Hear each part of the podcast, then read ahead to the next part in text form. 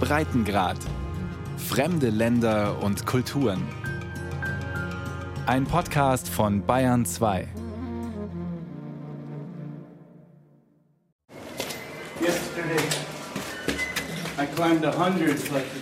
Elf Stockwerke ohne Aufzug. Darüber kann David Rübusch inzwischen nur noch müde lächeln. Alleine am Vortag sei er insgesamt 100 Etagen zu Fuß rauf und runter gespurtet.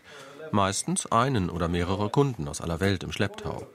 Der Rohbau im Zentrum von Batumi ist eins von fünf Immobilienprojekten, die der gebürtige Texaner aktuell vermarktet in der Schwarzmeermetropole. Die Käufer? Russen, Ukrainer, zunehmend aber auch Westeuropäer und Israelis.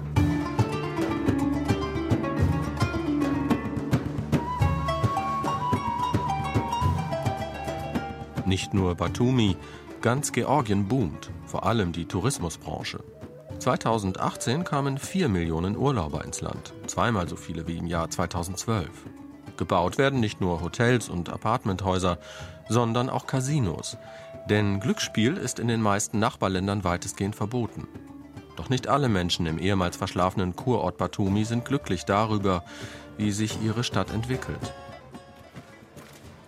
Right now, it's funny. I have a house. Investor David Rübusch, T-Shirt, kurze Hosen, kahlgeschorener Schädel, steht jetzt auf dem Dach des Rohbaus und blickt ins Rund. Im Westen die Schwarzmeerküste mit dem kilometerlangen Strandboulevard von Batumi. In der anderen Richtung die hügeligen subtropischen Wälder der autonomen Provinz Acharien, deren Hauptstadt Batumi ist. Und nur 15 Kilometer weiter südlich liegt die türkische Grenzstadt Sarp. Wie viele Hochhäuser es inzwischen in Batumi gäbe, die Frage entlockt dem 48-Jährigen nur ein mildes Grinsen. Uh, Als wir 2013 nach Batumi gekommen sind, hatte die Stadt vielleicht 30.000 permanente Bewohner, im Sommer natürlich mehr. Es gab zwei größere Restaurants für Leute wie mich oder für Touristen. Es gab vier höhere Gebäude, alles größere Hotelketten wie Sheraton und Radisson. Schauen Sie sich um. Heute kann man gar nicht zählen, wie viele Hochhäuser hier stehen. Vor drei, vier Jahren habe ich vom Dach eines der Gebäude die Anzahl der Baukräne gezählt. Es waren 42. Heute lebt sicherlich eine Viertelmillion Menschen in Batumi. Die Stadt boomt und hat sich buchstäblich von einem Dorf zu einer Stadt entwickelt. Und das alles in nur sechs Jahren. Rübusch schaut auf sein Handy. Nina, seine ukrainische Frau und Geschäftspartnerin, schreibt, dass ein potenzieller Kunde auf ihn warte in der Firmenzentrale. Batumi Paradise heißt das Unternehmen von David Rübusch und seiner Frau Nina. Die großzügigen Büroräume sind nur fünf Gehminuten von der Baustelle entfernt. Und auf einer ledernen Sitzgruppe erläutert Investor Rübusch dem Mann aus Deutschland die Vorzüge des lokalen Immobilienmarkts. Rechtssicherheit, zweistellige Renditen, boomender Tourismus. Walter P. ist am Vortag mit Zwischenstopp in Istanbul auf dem internationalen Flughafen Batumi gelandet. Er kommt aus der Nähe von Aachen und will lieber nicht mit vollem Namen genannt werden. Auf Batumi sei er eher zufällig durch die Facebook-Seite von Batumi Paradise gestoßen.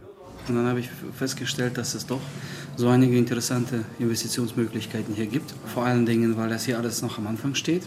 Das Land ist gut, es ist offen. Ja, man möchte dann halt irgendwo einen Schritt voraus sein und nicht irgendwo hinterherlaufen, sondern einige Apartments kaufen und dann halt über den David die Vermarktung machen. Eine halbe Million Euro will der Deutsche investieren. Für dieses Geld seien in Batumi aktuell acht bis zehn kleine Apartments zu bekommen. Mit einer Rendite um die 15 Prozent pro Jahr rechnet Rübusch vor. Walter P. wird wohl wiederkommen und kaufen. Die Zahlen sprechen für sich, findet er.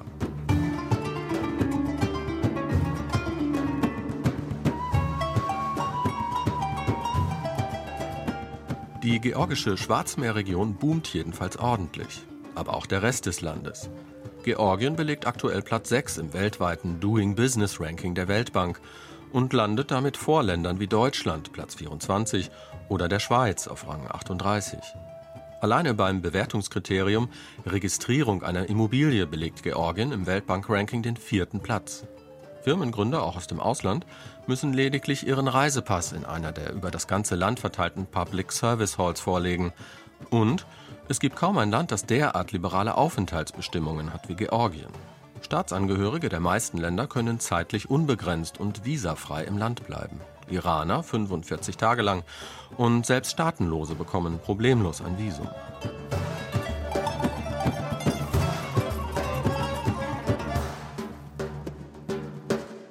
Den Stein ins Rollen gebracht hat Michail Saakashvili, von 2004 bis 2013 georgischer Staatspräsident.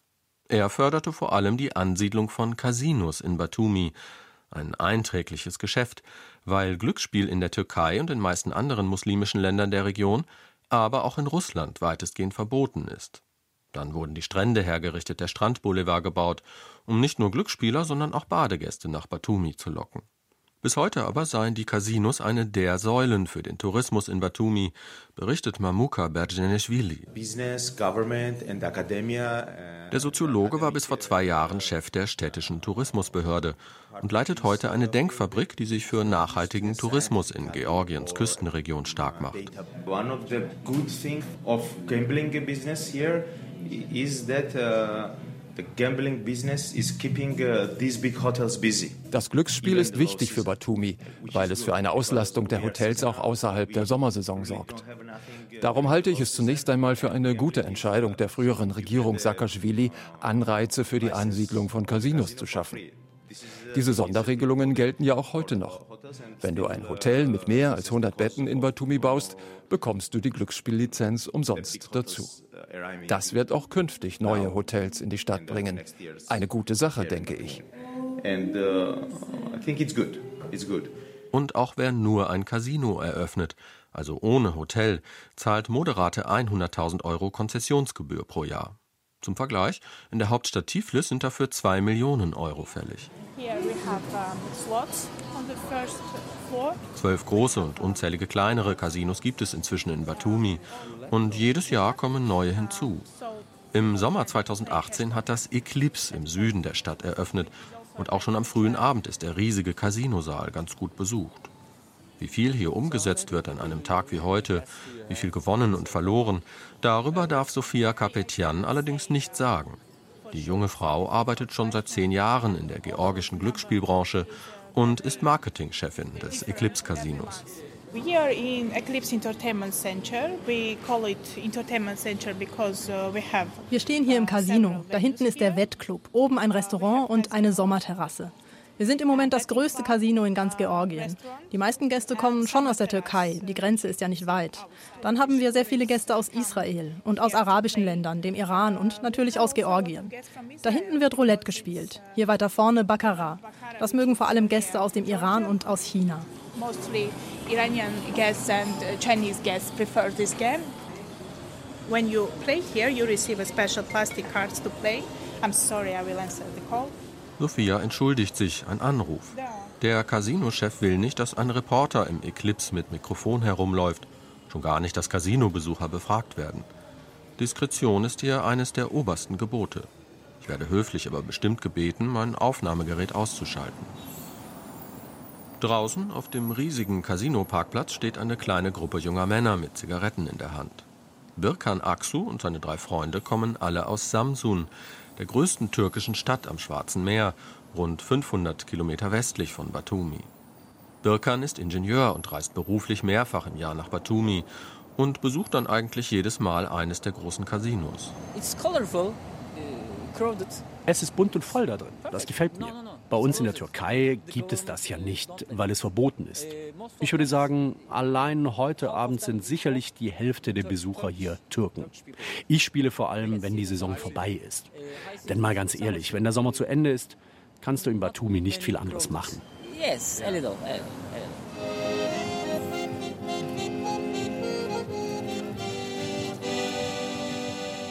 Doch auch die Urlaubssaison wird immer länger in Batumi. Inzwischen beginnt sie im Mai und auch im September, Oktober ist die Strandpromenade noch gut gefüllt mit Touristen, die vor allem Türkisch und Russisch sprechen. Zwar hat Russland im Juli 2019 wegen politischer Spannungen mit Georgien sämtliche Direktflüge ins kleine Nachbarland eingestellt, doch das hält russische Besucher nicht ab, trotzdem zu kommen. Entweder sie fliegen mit Zwischenstopp, zum Beispiel in Istanbul oder Minsk, oder sie machen es wie Sergei und Irina Sokolov.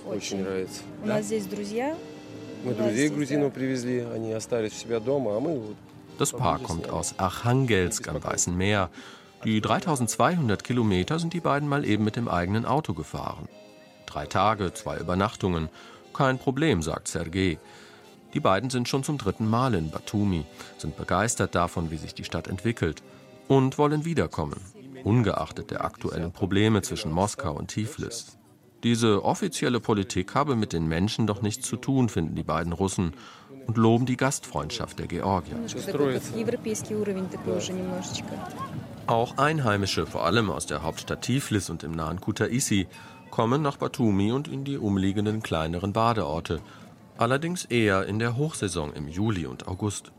Noch können sich auch Georgier die Preise im boomenden Batumi leisten.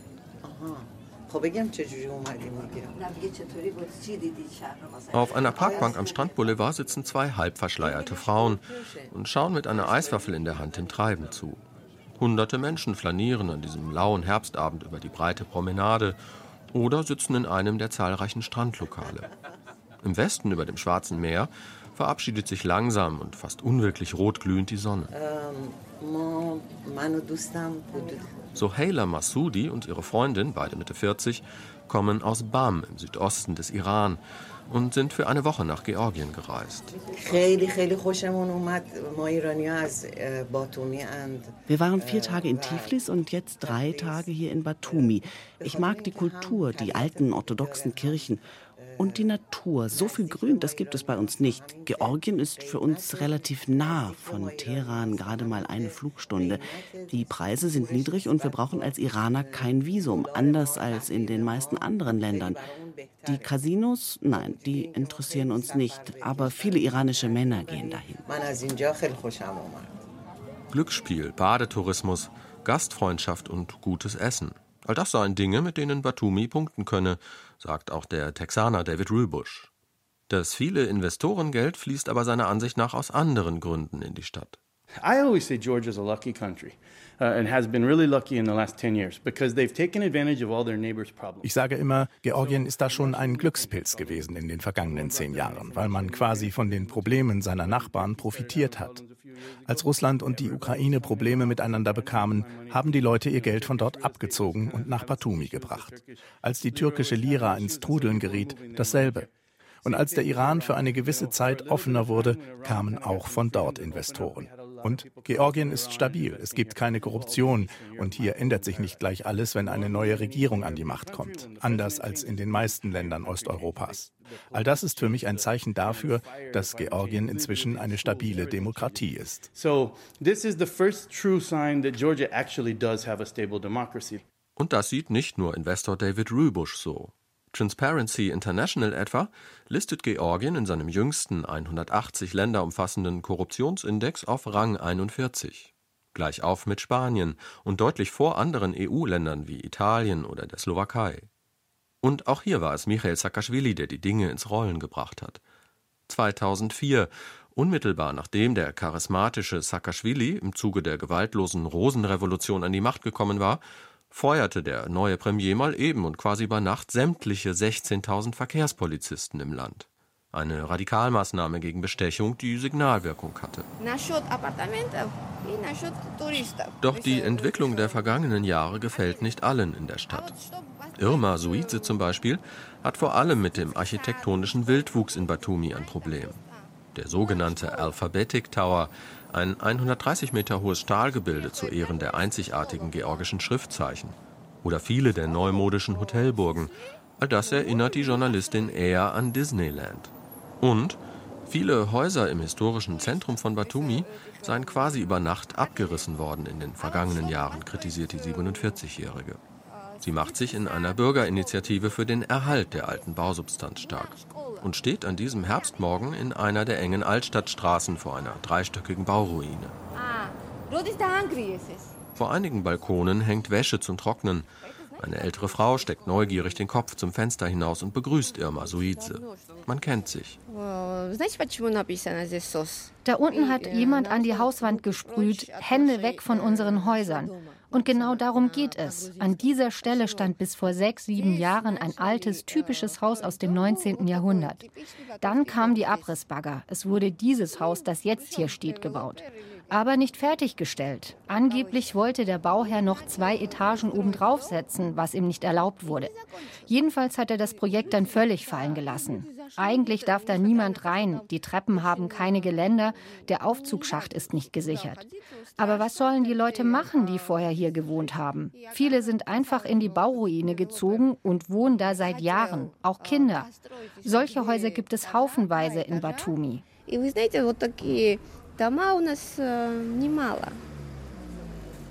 Nur 100 Meter weiter biegt Irma Suize durch einen Torbogen auf die Piazza ein. Einen kleinen Platz, der wohl irgendwie italienisch wirken soll und fast erdrückt wird von den umliegenden Restaurants und Bars. Das ist purer Kitsch hier, schrecklich. Aber das eigentlich Schlimme an der Sache ist, dass hier früher eine Grundschule stand. Die hat man abgerissen. Es gibt aber kein Ersatzgebäude. Abgerissen und fertig, kein Problem. Und das ist nicht die einzige Schule, mit der so verfahren wurde. Und dann das Glücksspielthema. Auf einem zentralen Platz unweit der Altstadt blickt Irma Suize um sich und zählt jene sieben, acht Casinos auf, die alleine im Umkreis von 500 Metern stehen. Die Casinos bringen ja vieles in die Stadt, was wir nicht brauchen hier. Prostitution, Drogenhandel, Spielsucht. Die Prostituierten kommen inzwischen auch aus anderen Ländern. Da ist eine richtige Industrie entstanden. Nicht nur in den Casinos. Im türkischen Viertel um die Moschee herum zum Beispiel gibt es ja diese ganzen Thai-Massagesalons. Da geht es aber um ganz andere Dinge als Massagen. Das weiß jeder und es ist völlig offensichtlich. Aber es gibt eben eine Nachfrage, die diese Frauen bedienen. Allein an der Kutaisi-Straße, die direkt an der zentralen Moschee vorbeiführt, gibt es 10, 12 solcher Massagesalons. Hinter großen Glasscheiben sitzen junge asiatische Frauen und warten auf Kundschaft. Nicht aber auf einen Radioreporter, der Fragen zu ihrer Arbeit stellt. Oh, you This want is a, radio. It's radio. No, no, no, we don't know. No, no, no, I'm sorry. Zu einem Interview ist hier niemand bereit. Eine der Frauen erzählt dann aber doch kurz, als das Mikro ausgeschaltet bleibt, dass sie aus Thailand nur für die Sommer- und Herbstmonate nach Batumi komme dort in Bangkok eine Familie mit zwei kleinen Söhnen habe. Ihre Kunden hier vor allem türkische Männer, die wegen des Glücksspiels und der erotischen Massagen in die Stadt reisen.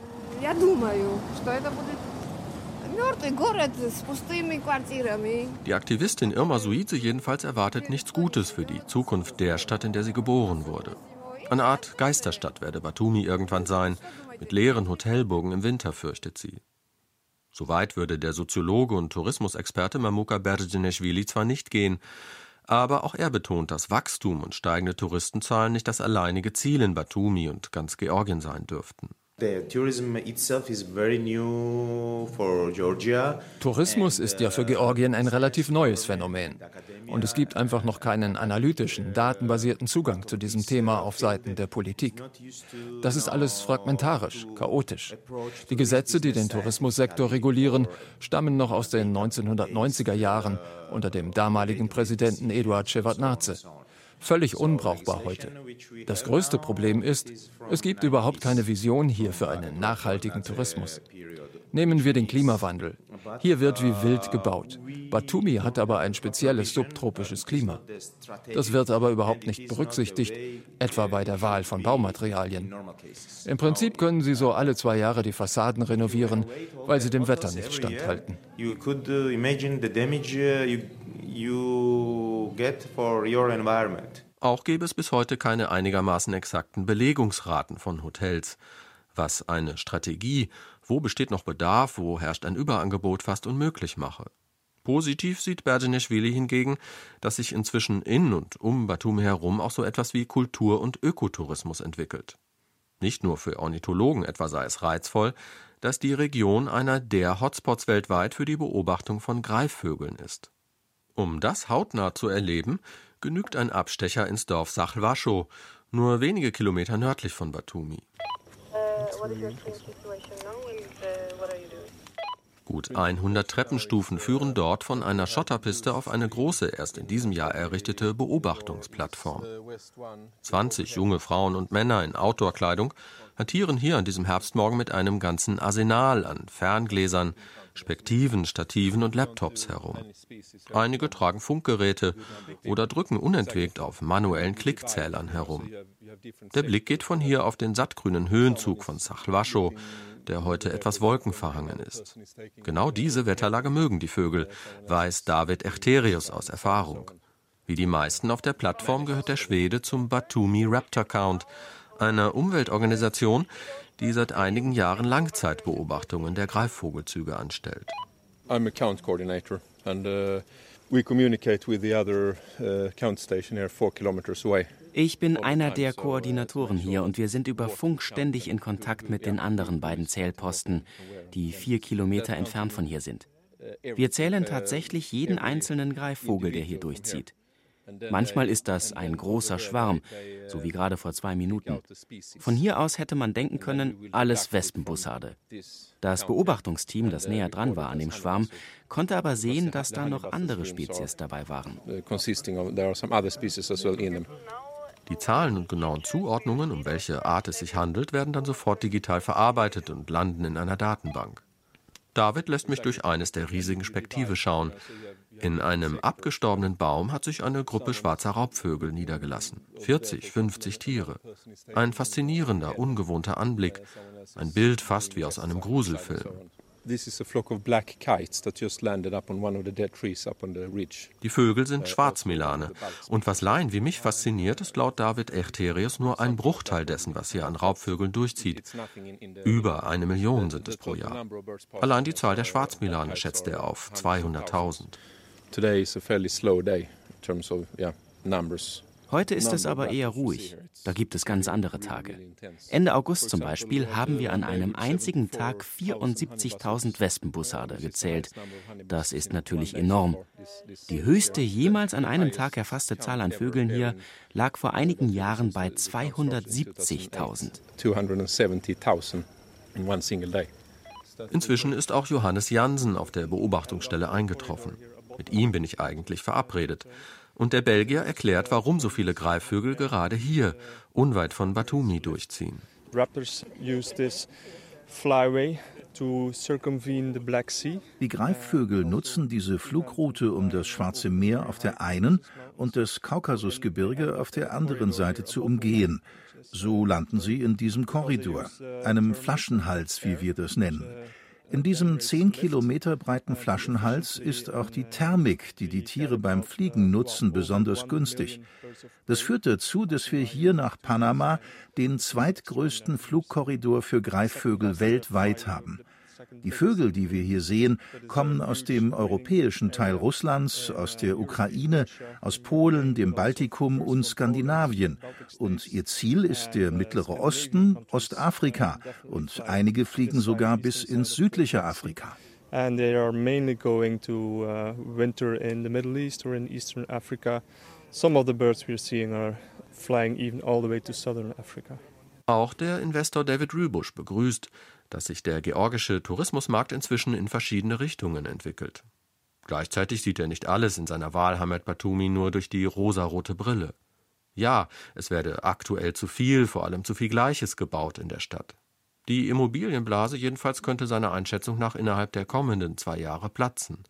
Das sei aber normal, werde den Markt bereinigen und der Stadt neue Entwicklungsfelder eröffnen. Langfristig kann sich David Rübusch sogar vorstellen, dass Batumi mit seinem milden Klima, den niedrigen Preisen und langen Stränden zu einem Domizil für Ruheständler aus Westeuropa werden könnte. Der Amerikaner sieht jedenfalls noch lange kein Ende des Batumi-Booms. This massive boom of tourism just keeps coming and the people keep coming. Okay, Georgia is attractive to someone from any country. Die Touristen kommen und sie werden auch weiterhin in Massen kommen.